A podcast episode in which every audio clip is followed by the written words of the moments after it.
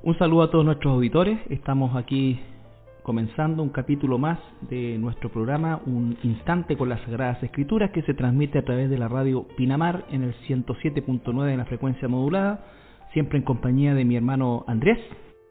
Hola pastor, muy muy buen día. Un saludo para todas las personas que nos escuchan y también a mi hermano Pablo Miranda a cargo de la grabación y edición de este programa. Les recordamos que nuestro programa sale al aire el día martes a las 20 horas y el día sábado a las 14 horas. Así es que ese horario en que usted está preparando el almuerzo o listo para servirse el almuerzo, coloque un instante con la Sagrada Escritura y tendrá un almuerzo bendecido. y también recordarles que los programas están grabados y subidos al internet en la página web de nuestra iglesia en www.iglesiacristianalaserena.cl y ahí puede buscar una sección que dice radio.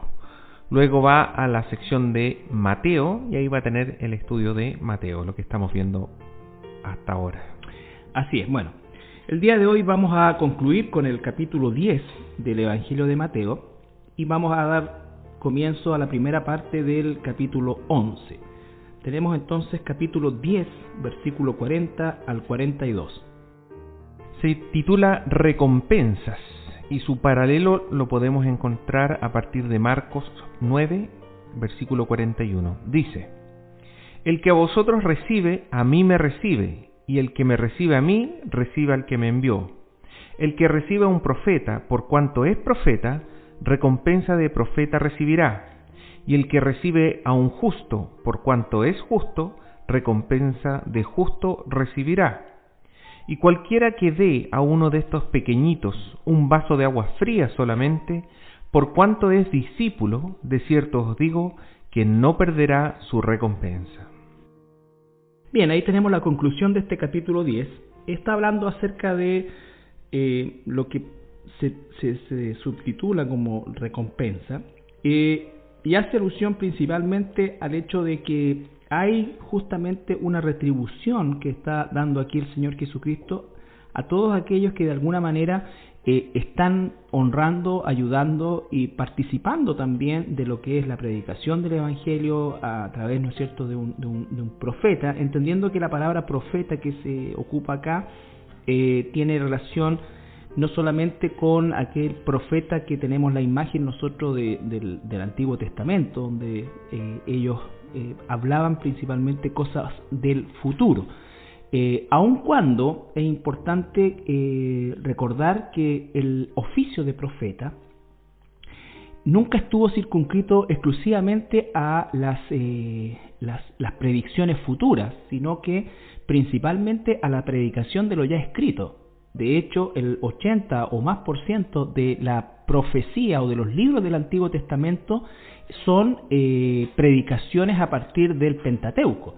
Es decir, la exhortación, la, la, eh, corrección y, la, dirección del pueblo de Israel estaba sobre la base de estos cinco primeros libros que constituyen la, la Torá o el Pentateuco y hay un porcentaje muy inferior de eh, palabra de Dios en los libros de los profetas que tienen o dicen relación con el futuro. Entonces, cuando aquí está hablando de profeta, se está refiriendo principalmente a lo que podríamos llamar nosotros un predicador, alguien que está enseñando la palabra de Dios. ¿Ya? Entonces dice, el que a vosotros recibe, recibe, refiriéndose a los hijos de Dios, o a los apóstoles en este caso, ¿no es cierto? A mí me recibe, y el que me recibe a mí, recibe al que me envió. Hace esta, este podríamos decir, juego de palabras que en definitiva cuando está recibiendo a un hombre, profeta, un predicador verdaderamente de Dios, verdaderamente de Dios, de alguna manera también está recibiendo a Jesús y está recibiendo a Dios. A Dios. A Dios, ¿no es cierto? Porque obviamente el profeta es predicador no de su propia palabra, no de sus propias ideas, no de su forma de hacer las cosas, sino que todo es ¿no es cierto? De Dios Mediado por la voluntad de Dios. De Dios Padre, exactamente. Sí, en el fondo aquí vemos un poco lo que hemos visto en los pasajes anteriores, el tema de la autoridad de Dios. Y en este caso en particular vemos que la autoridad es delegada. Delegada, se puede delegar esa autoridad. Así como de repente, por ejemplo, un rey enviaba a una persona a cobrar impuestos, eh, lo enviaba en el nombre del rey, digamos, es decir, la autoridad del rey era delegada a esta persona. Y esta persona cuando llegaba no decía, oye, yo me llamo Juan Pedro y yo vengo aquí a cobrar los impuestos, deme los impuestos, deme el, el dinero a mí, digamos, sino que llegaba con una autoridad, llegaba con un, con un rollo, con alguna estampa, digamos, con algún sello del rey, lo mostraba, lo leía y en el nombre del rey hacía tal o cual cosa, digamos. Entonces, es algo semejante aquí que, que estamos viendo, ¿cierto? Donde eh, Dios Padre ha delegado en Dios Hijo su autoridad, ¿cierto? Viniendo a la tierra y predicando el Evangelio, y al mismo tiempo Dios Hijo ha delegado esa autoridad a diferentes tipos de personas. Como mencionabas tú en el caso de los apóstoles, que, gran parte del, eh, capítulo 10, ¿cierto?, está dedicado a los apóstoles, pero también en el caso de los profetas, y termina diciendo en el versículo 42 a cualquiera de estos pequeñitos por ser discípulo, digamos. O sea, cualquier discípulo que está hablando la palabra del Señor, ha heredado necesariamente la autoridad de Jesús, de Dios Hijo, y de ahí de Dios Padre. Es que eso es un tema que es muy importante porque la autoridad no viene de nosotros, ni de, ni, sino que viene de la delegación que Dios hace a través y por medio de la palabra de Dios. Cuando eh, un pastor está, por ejemplo, predicando en el púlpito, eh, la autoridad con que predica se lo da la escritura que está predicando. Por eso es que es tan importante entender también que cuando un hombre llamado pastor que esté predicando, que esté enseñando, sale de los límites de la palabra de Dios y comienza a predicar acerca de su propia experiencia, de sus propias ideas, de su posición, ¿no es cierto? Eh, pierde esa autoridad.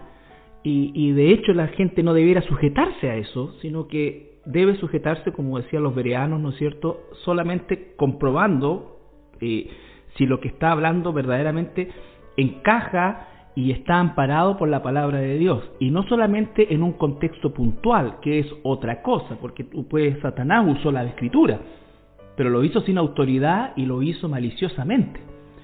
La suma de tu palabra, que es, que es, que es el, el, el, el, eh, pasaje eh, que nos define como iglesia, ¿no es cierto? La suma de tu palabra es la verdad.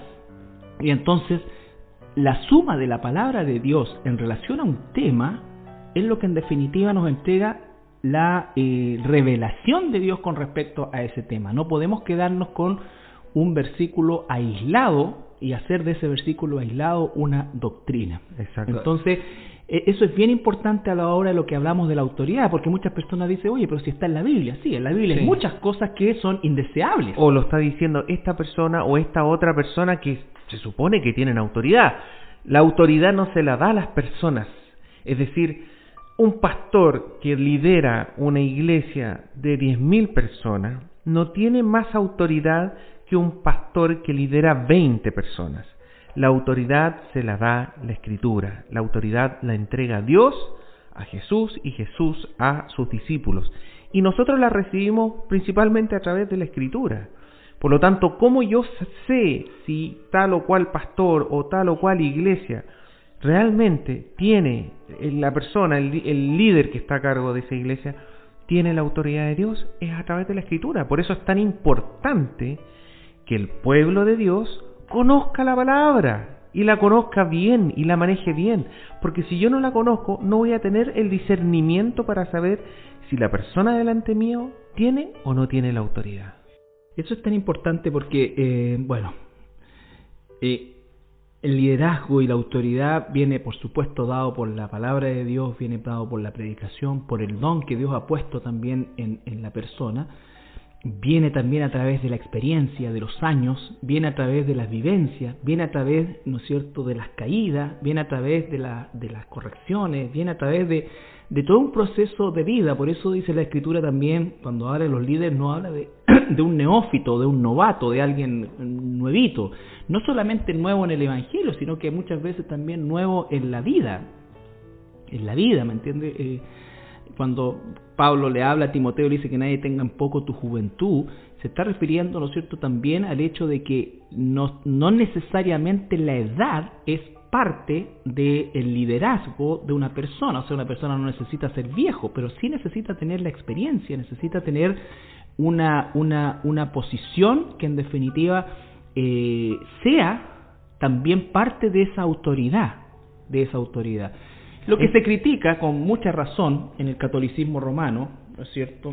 Sabemos que todo eso está absolutamente chueco en todo sentido, pero una de las cosas que se critica hoy, por ejemplo, y que antes no se criticaba, es el hecho de que como un cura que supuestamente no se casa eh, va a hablar acerca de lo que es el matrimonio y la crianza de los hijos. Puede que tenga el estudio, puede que tenga los años, pero no tiene la experiencia. Entonces, e-, eso es a lo que se trata esto, o sea, el guiar un pueblo, guiar una iglesia, implica también que tú tienes que tener experiencia y la, la que te forma es principalmente la experiencia eh, dolorosa. la experiencia dolorosa. Pero el tema de la autoridad es muy importante. Eh, estábamos recordando también el, en, el capítulo 8 de Mateo, de los versículos, bueno, de los versículos 4 en adelante, cuando Jesús sana al siervo de un centurión y el centurión, digamos, le pide ayuda a Jesús y Jesús le dice, yo iré y le sanaré. Y el centurión le dice, y esto, esto es algo hermoso, digamos, en versículo 9 le dice eh, que no es necesario que vaya a su casa. ¿Por qué? Versículo 9, porque también yo soy hombre bajo autoridad, le dice, y tengo bajo mis órdenes soldados.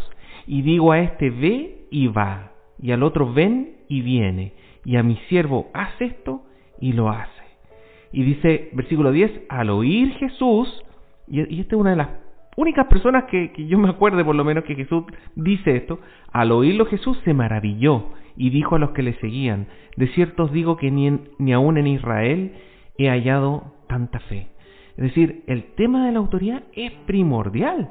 Tener claro que hay una autoridad de Dios Padre, con Dios Hijo y con nosotros, digamos. Y que nosotros estamos bajo autoridad, no, no estamos eso, eso es muy importante porque eh, muchas veces, y de hecho es así, el concepto de la autoridad en una iglesia nunca es vertical, pero el que sea horizontal, en igualdad delante de Dios como personas, como hijos suyos, eh, no anula el concepto de autoridad. Eh, un pastor debe ejercer autoridad, ¿no es cierto? No autoritarismo, pero autoridad sobre el rebaño que Dios ha puesto a su cargo. Eh, el ensañarse del rebaño es el pecado, el eh, abusar del rebaño es pecado, el enseñorearse. El enseñorearse, ¿no es cierto? El hacer mercadería del rebaño es, por supuesto, pecado horrible pero se necesita autoridad, porque la autoridad da la direccionalidad. Exacto. La autoridad determina los parámetros, los patrones, las, eh, los, eh, eh, los propósitos que se tiene como iglesia. Por ejemplo, si de repente alguien llega a una iglesia y habla con el pastor y le dice, mire pastor, yo estoy viviendo bajo pecado, pero yo encuentro que es lo correcto, yo encuentro que está bien, etcétera, y, y si ejerce suficiente presión, el pastor viene y cede a esa circunstancia que claramente, escrituralmente está mal, no está ejerciendo su autoridad. Ese es el tema. Ejercer autoridad significa que saber cuándo decir esto está mal, esto no corresponde y esto no se va a aceptar. No porque yo crea, no porque yo piense, ni porque yo sienta, sino porque escrito está, digamos.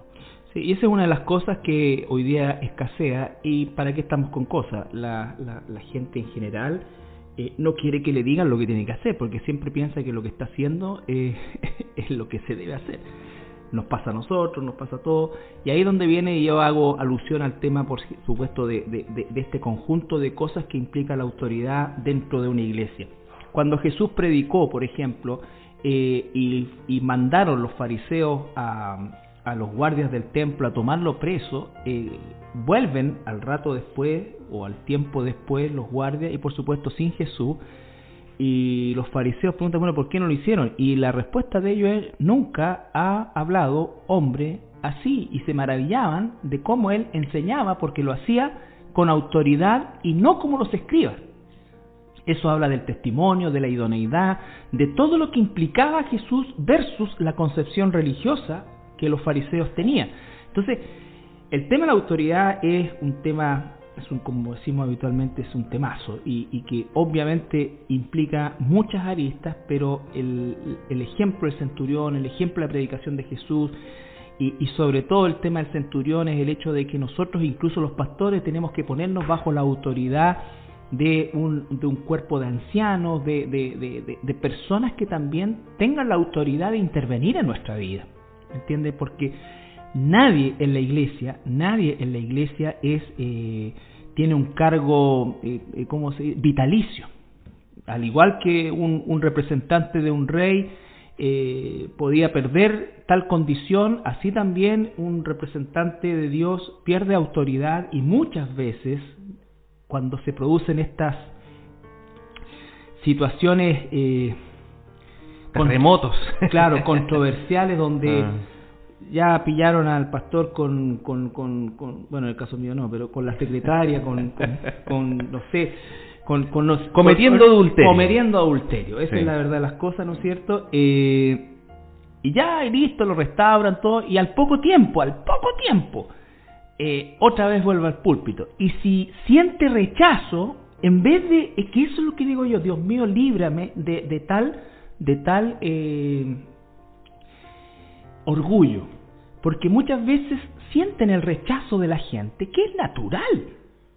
¿Me entiendes? Porque estas personas se mandan la embarrada y a los dos meses ya están otra vez predicando y reclamando si la gente lo llega a rechazar o llega de repente como a sentirse incómoda, lo que dicen habitualmente es que no lo han perdonado.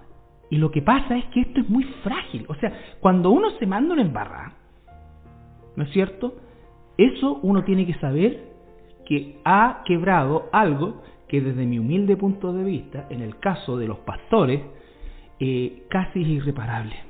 Estoy hablando de no estoy hablando de falta de perdón, no estoy hablando de no estoy hablando de muchas cosas. Incluso la persona puede continuar con con el don que, porque tiene una, un don, una habilidad, pero ha perdido algo. Lo que pasa es que el perdón no quita las consecuencias. No quita las consecuencias. ¿Y por qué? Porque la autoridad se, se, se, se, se enriquece con el testimonio, no para enorgullecerse ni ensorbecerse, ¿no es cierto? Pero sí para, en definitiva, mantener la pulcritud del, del, del, del, oficio que el Señor nos ha dado a hacer. Eso, eso es bien importante. y pueden ser errores grandes, errores chicos, pero en la medida de las consecuencias, muchas veces lo más sano y por amor a la misma congregación que uno dice servir, ¿no es cierto?, debiera eh, eh, retirarse, retirarse a lo menos del escenario, eh, de, de, por así decir, de la, de la sobreexposición que puede llegar a tener. Bueno, pero volviendo un poco al, no sé cómo nos fuimos hasta allá, pero volviendo un poco al texto que estábamos leyendo, Carlito. También Jesucristo acá amarra el tema de la autoridad con recibir a Jesús, ¿cierto? Recibir a Dios Padre también y de premios. Son, son tres temas que, que están amarrados unos con otros, ¿cierto? Porque aquí lo que le está diciendo es que el que a vosotros recibe, a mí me recibe. Y eso es algo que hoy en día la iglesia también está bien distorsionado. ¿Qué es recibir a Jesús? Si uno le pregunta a alguien hoy en día, oye, ¿qué es recibir a Jesús? Alguien que se dice ser cristiano, que va a una iglesia que dice ser cristiano, muchas veces se dice que recibir a Jesús es permitir que Jesús entre en mi corazón. Pero eso no aparece en ninguna parte de la Biblia, digamos.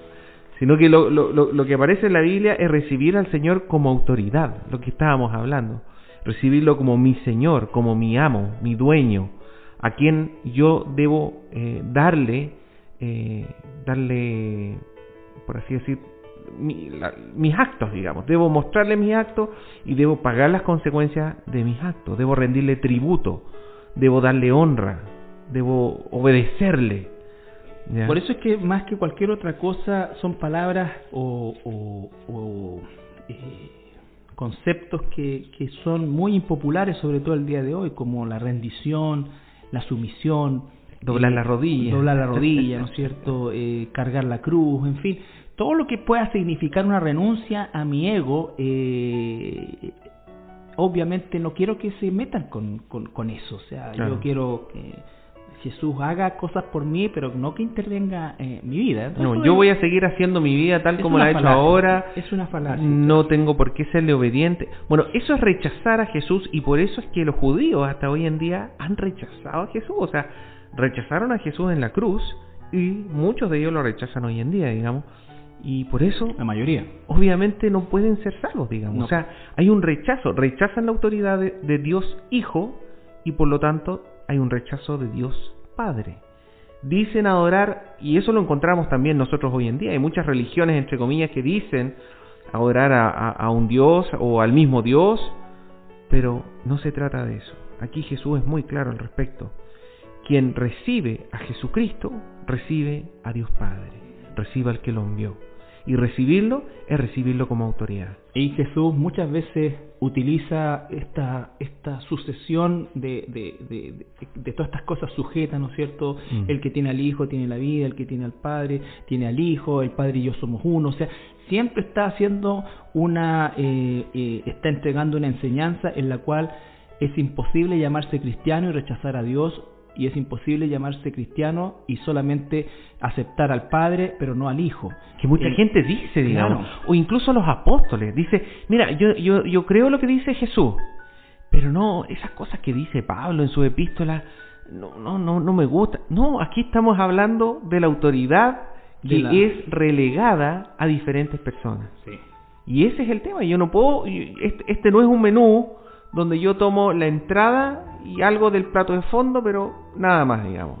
O aquellos que, que no quieren saber nada de los judíos y eliminan, creyendo que eliminan parte del judaísmo o, de la influencia judía en la escritura eh, sin tomar el Antiguo Testamento, o los judíos que no toman el Nuevo Testamento. Entonces se haga esa, esa, esa contradicción. Vamos a ir a una pausa musical y regresamos con nuestro tema.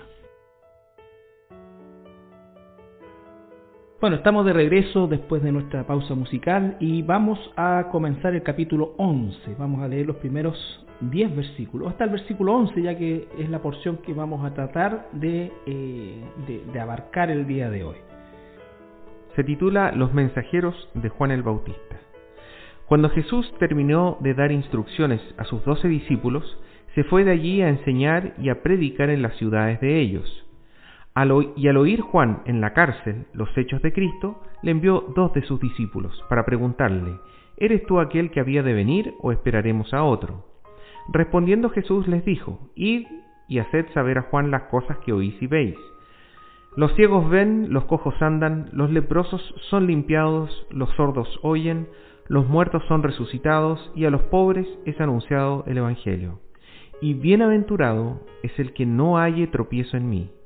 Mientras ellos se iban, comenzó Jesús a decir de Juan a la gente, ¿qué salisteis a ver al desierto? ¿Una caña sacudida por el viento? ¿O qué salisteis a ver? ¿A un hombre cubierto de vestiduras delicadas? He aquí los que llevan vestiduras delicadas en las casas de los reyes están. Pero, ¿qué salisteis a ver? ¿A un profeta? Sí, os digo, y más que un profeta, porque este de quien está escrito, He aquí yo envío mi mensajero delante de tu faz, el cual preparará tu camino delante de ti. De cierto os digo, entre los que nacen de mujer, no se ha levantado otro mayor que Juan el Bautista, pero el más pequeño en el reino de los cielos mayor es que él. Bueno, eh, aquí tenemos una escena, ¿no es cierto?, de, del ministerio de Jesús relacionado con este personaje insigne que es Juan el Bautista, quien eh, en rigor era primo, pero diríamos nosotros más bien pariente, primo en segundo grado de Jesús, porque eh, Elizabeth, su madre, que era una mujer de edad, ¿no es cierto?, eh, era prima de, María. Pero como la, la, vida de los, de los judíos de, de esa época era una vida principalmente muy comunitaria, entonces el concepto pariente era una, no era como el día de hoy que uno quizás la relación con sus primos es una relación eh, más bien lejana y no cercana. Nuestra relación más cercana sigue siendo con, con, con, los hermanos propiamente tal. Pero en este caso eh, las relaciones familiares en general eran muy cercanas, muy cercanas. Entonces eh, Juan el Bautista, quien tenía más o menos unos seis meses mayor que Jesús. Sí, exactamente, seis meses más que Jesús. Exacto, él eh, eh, realizó todo lo que diríamos nosotros la campaña de preparación a la llegada del Mesías, realizando el bautismo de arrepentimiento, que era un bautismo más bien simbólico, porque él mismo lo decía, eh, el que viene tras de mí, al cual yo no soy digno de desatar el cordón de sus sandalias, ese los va a bautizar con, con el Espíritu Santo. Llama la atención acá un poco, porque Juan el Bautista no estaba, por así decir, en su casa de campo, no estaba en un spa, eh, estaba en la cárcel. Había sido arrestado por, por Herodes el tetrarca, ¿cierto? Eh, producto de que eh, había tomado la esposa de su hermano. Sí, Juan, Juan el Bautista eh, predicaba, ¿no es cierto?, la situación pecaminosa de, Herodes, que no nos olvidemos que Herodes era el, el, rey. Entonces, el rey de los judíos, incluso le decían. Claro, que era un título, él era un eh, eh, eh idumeo, ¿ya? puesto ahí como, como rey por parte de los romanos, o sea, era un títere de los romanos pero obviamente era la autoridad eh, y Juan el Bautista lo encaraba por su relación eh, adúltera con la esposa o la mujer de su hermano. Eh, Herodías. Herodías, ¿no es cierto? Y bueno, ella fue finalmente la que incitó a que fuera tomado prisionero Juan el Bautista y llevado a la cárcel, porque la misma escritura nos dice que muchas veces este mismo Herodes lo escuchaba de buena gana Juan, es decir, no, no, no estaba en sus planes eh, terminar con la vida de Juan de esa manera, como finalmente la historia nos cuenta que lo decapitan. Pero el tema es que Juan está en este momento en una situación eh, muy desolada, está prisionero, eh, de alguna manera gran parte de los que fueron sus discípulos se encontraban siguiendo a Jesús, seguramente una porción muy pequeña de ellos todavía le visitaba en la cárcel y estaba al pendiente de sus necesidades y es a estos a quienes Él les pide que vaya, ¿no es cierto?, y que le pregunte a Jesús si realmente Él era el que estaban esperando. Porque obviamente eh, en la mente de Juan, aunque...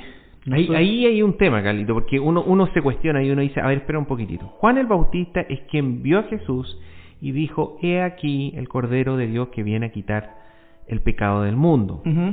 Y este es aquel del cual yo decía que no era digno de desatar el cordón de la sandalia. exactamente. Entonces, ¿qué, ¿qué, le pasa a Juan el Bautista? ¿Por qué él ahora estaría enviando a sus discípulos a hacer este tipo de preguntas a Jesús? Ah, ¿Será que Juan está dudando? ¿Será que los discípulos de Juan están dudando y Juan los envía para que aclaren sus dudas? Pero... Lo que pasa es que Juan el Bautista, André, eh, de hecho es el último profeta de la línea de profetas del Antiguo Testamento, o sea, la línea de profetas que se levantaron conforme al modelo del Antiguo Testamento termina con Juan. Claro, aquellos que decían, Dios dice, digamos. Dios dice, así dice Jehová. Así dice Jehová. Así partían hablando, digamos. Exactamente. Entonces, eh, no podemos nosotros ignorar el hecho de que en la mente de Juan estaba la figura mesiánica de los profetas que le antecedieron, Isaías, eh, Zacarías, eh, Jeremías, perdón, no Jeremías, principalmente Isaías, ¿no es cierto?, Ezequiel, que hablaban principalmente de esta concepción mesiánica que nosotros sabemos hoy ocurrirá en el milenio, ¿no es cierto? Por lo tanto, él cuando preparaba el camino al Mesías, él de alguna manera en su mente estaba también la figura mesiánica de, eh, del Antiguo Testamento que es abundante. Es cierto que en Isaías 53 se habla de la, de la eh, y en algunos salmos se relata, ¿no es cierto?, la, la, la actitud o la posición del siervo sufriente.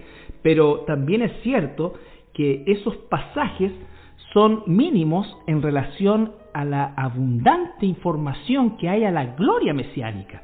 Entonces eso invadía la mente también de Juan y por supuesto que si él fue el precursor del Mesías, voz del desierto clama, así dice el Señor, preparad el camino y todo esto, eh, obviamente que al verse en la cárcel, en una situación totalmente... Es decir, él está diciendo, me queda poco tiempo, yo vine a preparar el camino, y esta persona no está eliminando a los romanos. No, no, no, veo la gloria. Claro, incluso Carlito, si, si él conociera y tuviera en mente la idea de este Mesías sufriendo, tampoco lo habría visto en ese momento, porque Jesús no había entrado en, en la etapa, digamos, de sufrimiento.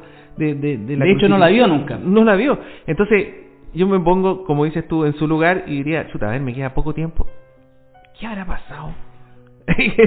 claro, pensando quizás que él no, no, no tenía en mente que iba a ser decapitado, pero ya su condición había terminado, él, reconocía que ya su condición había terminado, que es otra de las razones por la cual también manda a preguntar, ¿no es cierto? Porque él sabía que él era el precursor del Mesías, pero vuelvo a insistir en el tema principalmente de la mentalidad mesiánica que existía en el mundo judaico, en el mundo del judío, y, Juan no escapaba a eso también, no escapaba a eso también, eh, tampoco, perdón. Entonces, eh, encontramos aquí que Jesús, cuando eh, recibe esto y le dice, id y haced saber a Juan las cosas que oís y veis.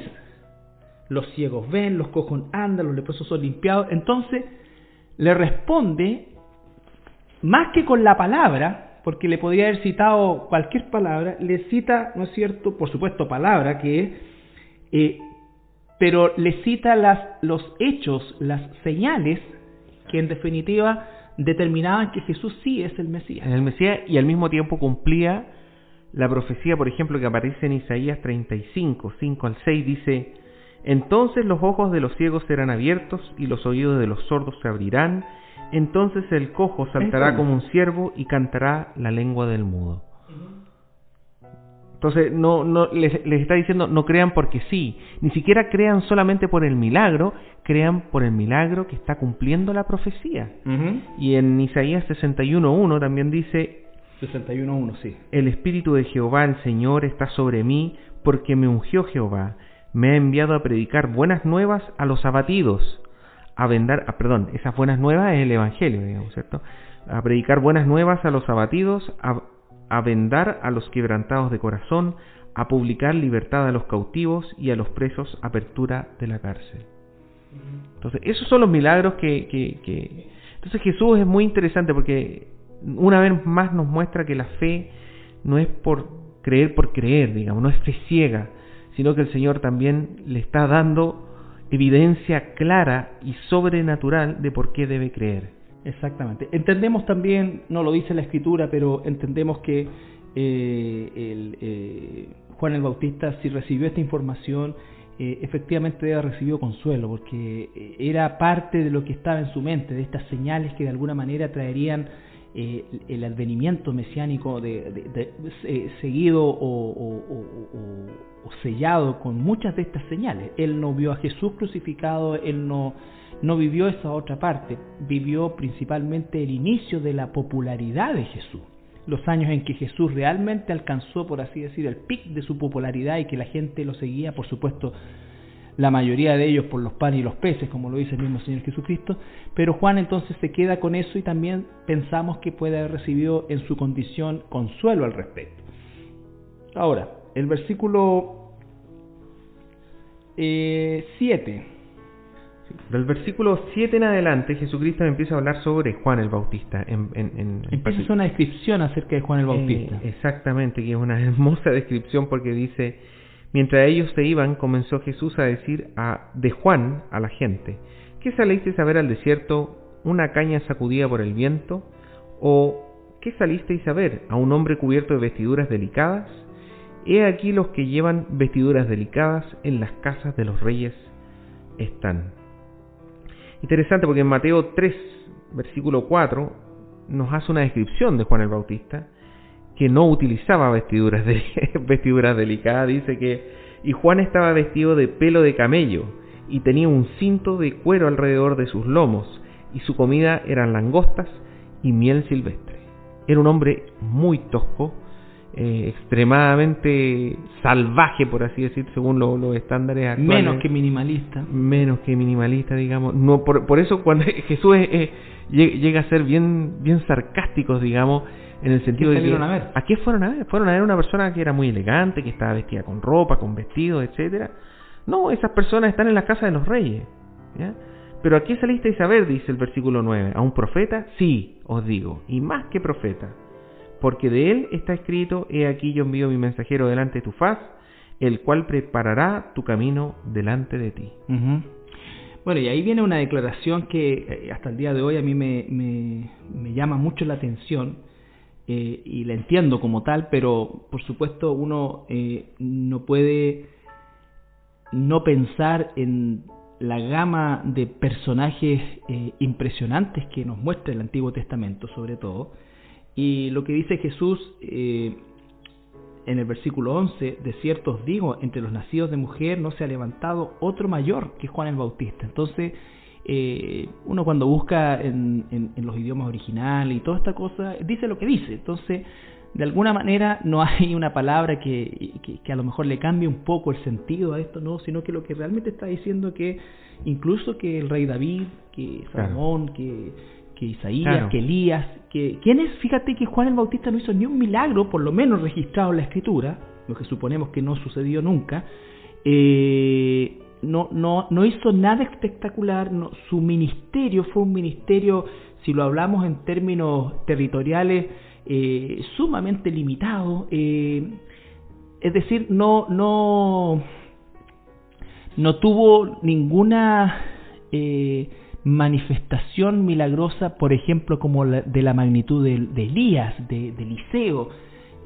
sin embargo, Jesús hace una descripción de él que tampoco lo, lo hace comparable, humanamente hablando, a esa, la talla de esos, de profetas. Y sin embargo Jesús dice, entre los, nací, los que nacen de mujer, en el versículo 11, no se ha levantado otro mayor que Juan el Bautista. Es decir, para el esto, esto de mayor es mayor espiritualmente, digamos, en el ámbito espiritual. En el ámbito espiritual, no, no, no. Pero eh, a los ojos de Jesús, eh, eh, realmente cómo es que se, se, se nota y se ve eh, qué es lo que ve Jesús, qué es lo que ve Dios, que hace que una persona, entre comillas, sea grande para Dios, por decirlo de alguna manera y por favor, entre comillas. Y muchas de las cosas que nosotros muchas veces eh, vemos en personas, en cristianos verdaderos que a lo mejor tienen dones muy muy importantes en el sentido, ¿no es cierto?, muy vistoso, a lo mejor el tipo de predicación, de enseñanza, en fin, la, la, claridad que tiene, o en el aspecto musical, ¿no es cierto? O es muy agradable. O, muchas cosas que pero, son... Pero eso, eso me llama a mí la atención. Entonces nosotros ahí, ¿Ah? para terminar con la idea, decimos, este realmente es un hombre de Dios. porque estamos viendo algo externo, que no estoy diciendo ni que sea falso, ni que sea hipócrita, no, simplemente es que nosotros nos dejamos llevar por eso. Nos agrada. Nos agrada, claro. Y acá el Señor dice de un hombre que era bastante desagradable, a lo mejor incluso tal como dices tú, mm, eh, su, su, su aspecto, su, era tosco, no era un hombre atractivo, digamos, de, de, de, estar a lo mejor con él más allá de lo que dijera, porque tampoco decía que enseñaba algo atractivo, lo que él decía, hablaba... Versículo 7, mira, versículo, versículo 7 de, de Mateo 7, dice, eh, al ver él que muchos de los fariseos y de los saduceos venían a su bautismo, les decía, en el fondo le gritaba, porque está con exclamación, generación de víboras, ¿Quién os enseñó a huir de la ira venidera?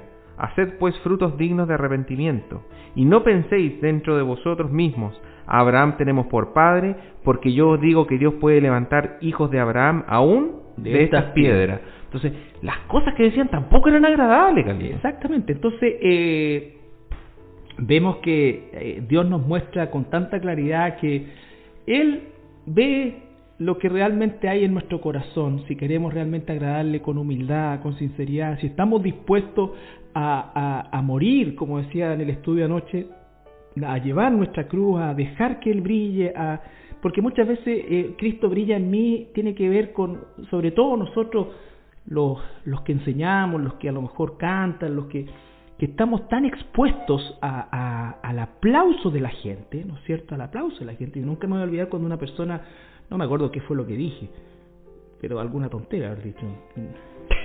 o algo que no le gustó. Eh, y se me acerca una persona y me saluda a la salida mucho tiempo atrás y me dijo, ay, me dijo, usted se me cayó del pedestal. Entonces... No hay pedestal. No hay pedestal, pero uno se queda pensando, ¿qué estoy generando en las personas? ¿Cómo alguien llega a ponerte en un pedestal? Y, antes de criticar a la persona, me digo yo mismo, ¿qué estoy haciendo yo? O sea, Cristo, estoy opacando a Jesús, ¿qué, es lo que pasa?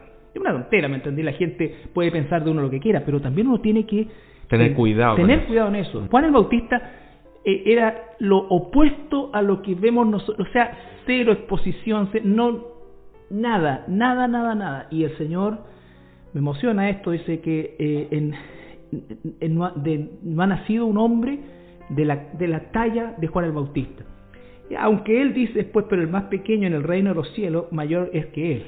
Pero nosotros estamos hablando de lo que vemos, ¿no es cierto? Y lo que somos. Pero lo, lo que está diciendo ahí es que incluso Juan el Bautista, que es el mayor de toda la raza humana de toda la historia, Juan el Bautista es el menor de todos los que están hoy en día en el reino de los cielos. Entonces eso también nos da a nosotros una claridad respecto a lo inmerecido que es que nosotros entremos al reino de los cielos. Exactamente. Si el mayor de toda la raza humana es menor que el más pequeño, el que tiene menor valor espiritual en el reino de los cielos, eso ¿qué me queda para mí, digamos? Claro. O sea, aún Juan el Bautista era inmensamente inmerecedor de entrar al reino de los cielos. Esa es la conclusión también. Bueno, vamos a, a la última pausa musical y ya vamos a finalizar el programa a nuestro regreso. Bien, queremos agradecer su sintonía y quiero aprovechar de saludar a un hermano que siempre nos escucha y nos anima y anima a nuestra iglesia a escuchar a nuestro hermano Al. Le saludamos porque sabemos que él está ahí pegadito a su receptor. muchos saludos Al para ti, a la Charlotte y, exactamente. Y querer, ¿no es cierto?, despedirnos de usted, eh, deseando realmente siempre en nuestro corazón que estos estudios sean para, para provecho, que si es un hijo, una hija de Dios, un hermano nuestro, le incentive a profundizar aún más en la escritura y si no lo es, a que quiera Dios que usted eh, sea tocado por el Espíritu Santo para arrepentimiento y venga al conocimiento de la verdad. Así, que queremos despedirnos. Muchas bendiciones a todas las personas que nos escuchan. Que el Señor le bendiga.